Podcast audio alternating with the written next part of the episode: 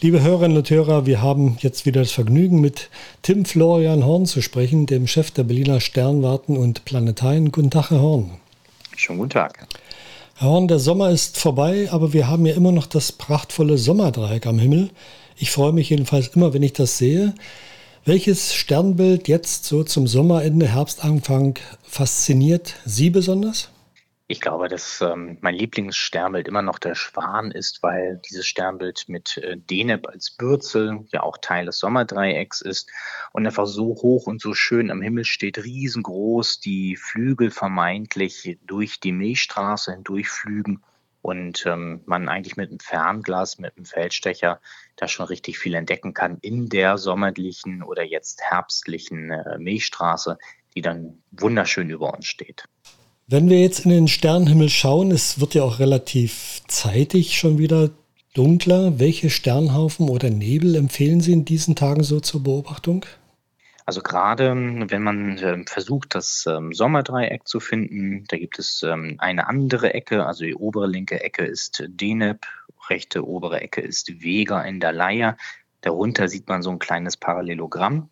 Und ähm, an der untersten Linie des Parallelogramms in der Verbindung der beiden Sterne, da befindet sich ein gestorbener Stern, M57, der Ringnebel. Auch den kann man schon sehr leicht erkennen, jetzt nicht mit dem bloßen Auge, aber eben mit einem Fernglas. Und dort sieht man so ein kleines Scheibchen, dass einem klar wird, warum früher die Menschen gesagt haben, da sind oder da steht ein sogenannter planetarischer Nebel, ein Nebelfleckchen, das so aussieht wie eine Planetenscheibe.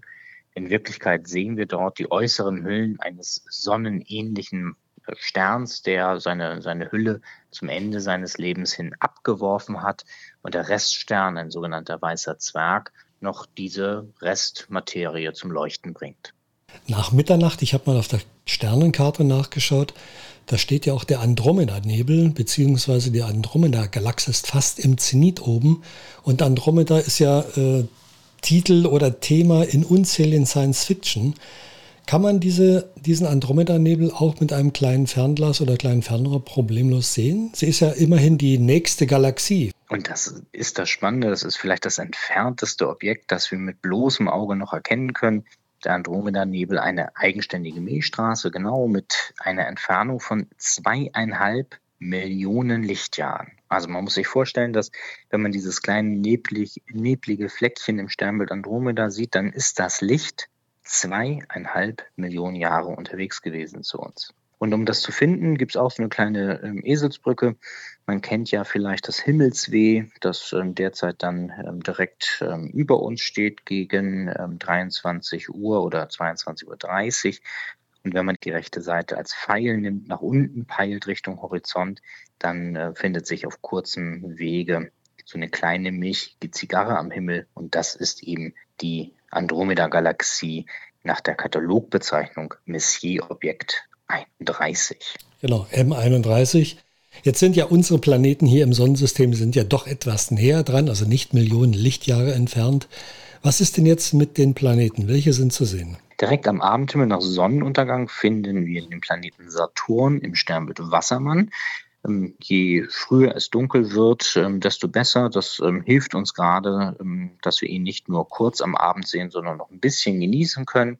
Und fast die gesamte Nacht sehen wir den Planeten Jupiter, der noch ein bisschen heller ist, so im Bereich des Sternbildes äh, Widder, eher Richtung äh, Stier langsam und am Morgenhimmel dann in etwas unchristlichen Uhrzeiten, so ab 4 Uhr, sehen wir den Planeten Venus, die vor kurzem dann auch im größten Glanz stand. Also wenn die so tief am Horizont morgens ähm, da irgendwie den Weg zum Bäcker leuchtet, da kriegen wir im Planetarium auch immer gern mal einen Anruf mit einer vermeintlichen UFO-Sichtung. Zu Venus äh, nochmal ein Wort. Vor einigen Wochen hat äh, der Mitgründer von der Firma Ocean Gate Expeditions davon äh, erzählt, dass er 2050, also im Jahr 2050, rund 1000 Menschen zur Venus schicken wolle.